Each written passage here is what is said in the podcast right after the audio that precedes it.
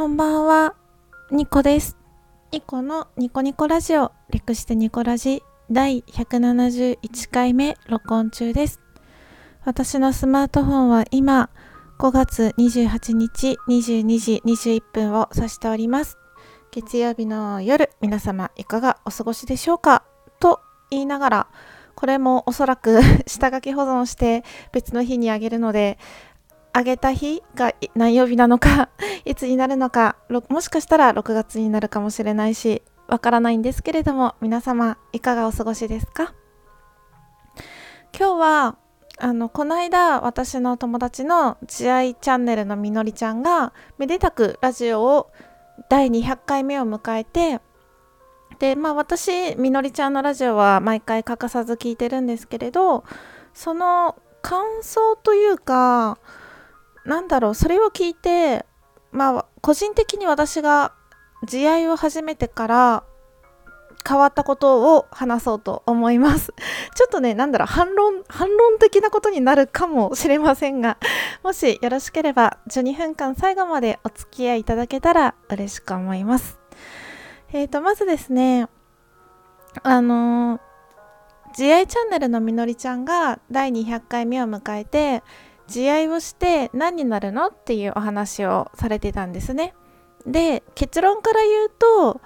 何も変わらないと何にもならないみたいなことを 言ってたんですよ。でまあいろんな解釈があってあの確かに何も変わらないと思います 私も変わらない部分はあるなって例えば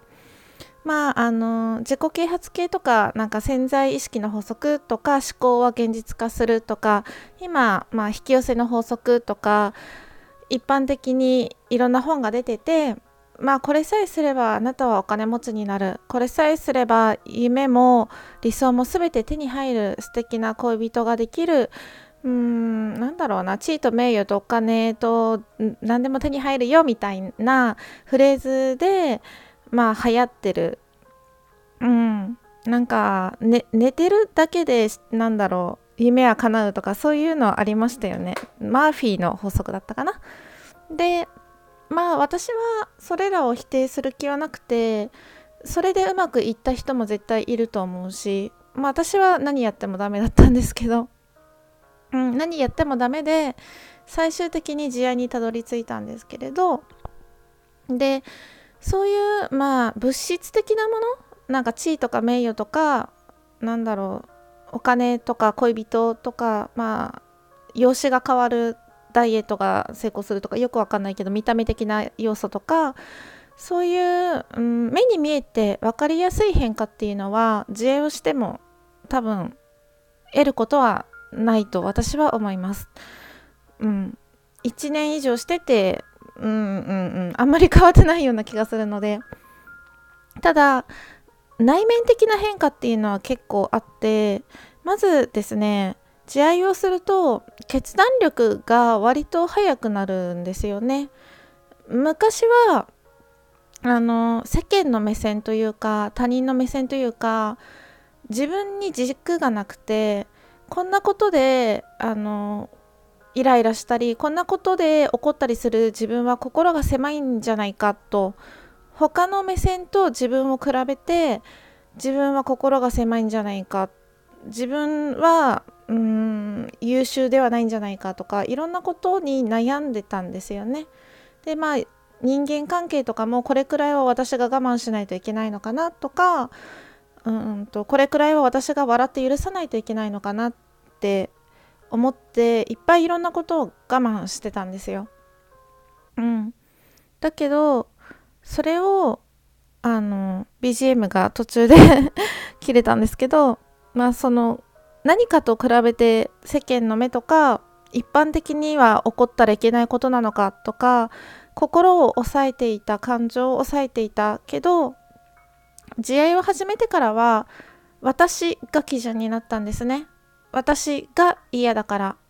私が我慢できないからっていう。うん。でこれってあの極端に世間的なルールから外れて例えば私は並んでまで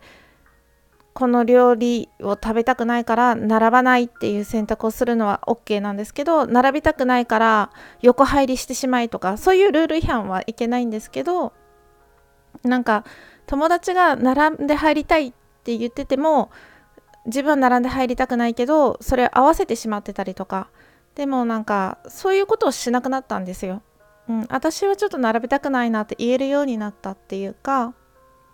うん、言って相手がどう思うか相手の自由だしって思えるようになったというか。そういう変化はありましたね。なので私が嫌だったらしない。私が我慢できないことは我慢しないっていうふうに自分の基準ができる自分のを中心に自分の基準を作っていっていいんだって思ってからすごく人間関係があのどんどんね狭くなっていったんですよ。この人と会いたくないなって思ったら会わなくなっちゃうので。でもなんだろう整理されて人間関係が。今はあの義理の付き合いとかがないので会いたい本当に心から会いたい人にしか会わないのですごくストレスフリーになりましたうんまあそう言ってもねあの職場とかあるし私は独身なのでいいんですけどまああの結婚されてる方はまあ、いろんな付き合いが増えると思うんですよ。あの義理義家族というか義理のお父さんお母さんとのお付き合いとかまたお子さんがいたらまあ、あのママ友とかね。だからその今自分は自由な身なのでストレスが少なく人間関係をなんだろう断捨離できたというか整理できたけどそうできない人もいると思うんですよ。うん、でもそういう何か我慢しないといけないとか何かに耐えないといけないっていう時こそ本当はこれは嫌だった。本当は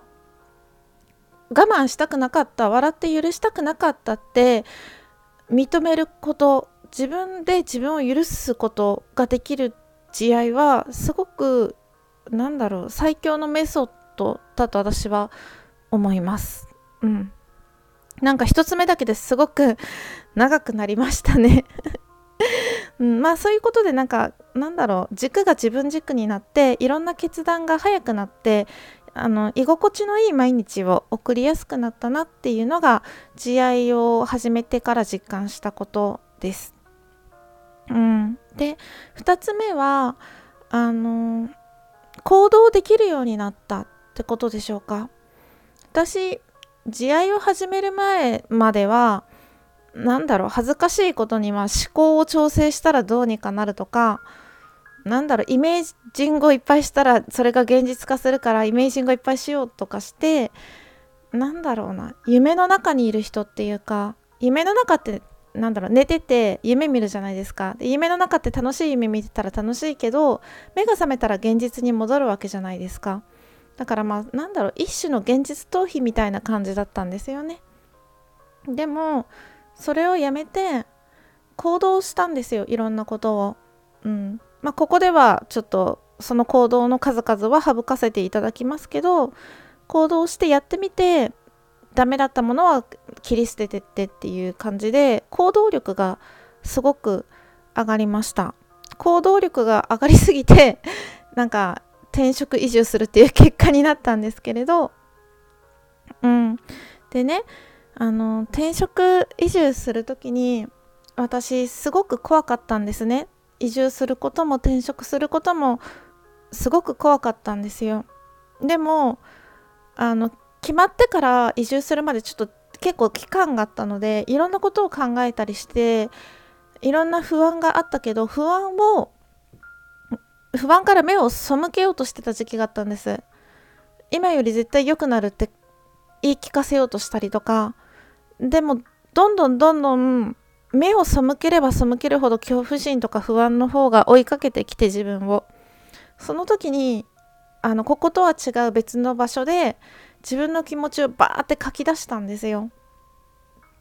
うん怖いって本当は行きたくないってなんで私はここまでしないといけないんだろうとか自分で決めたことだけど引き返したいとかそういうことをずらずらって書いたんですね。で認めたんですよ自分の気持ちは自分は今本当はこんなに怖いんだって。本当は行きたくないって思ってる自分もいるとか、うん、それをバーって書いて認めた後にすっごく楽になったんですね。うん。私はその時慈愛の凄さを実感しました。あの苦しい時とか認めるのが怖いこと本当は認めたくないことを認めるってすごく勇気がいること目を背けたくなるようなことから目をそらさないって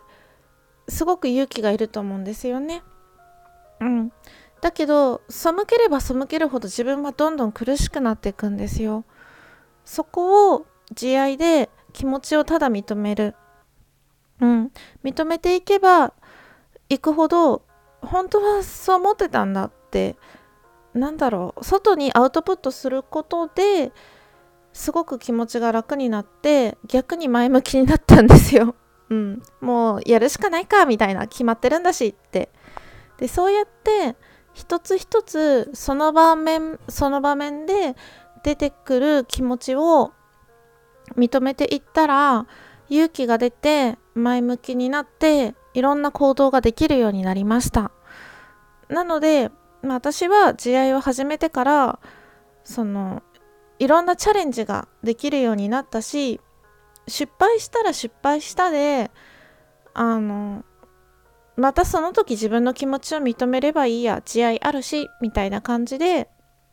軽やかに行動できるようになったんですね。で人生っていろんなことがあるけどなんか辛い時や悲しい時失敗した時こそ慈愛は効力を発揮するのであのやってて損はないと私も思います。みのりちゃんいつもありがとね。ではまた次回。ニコでした。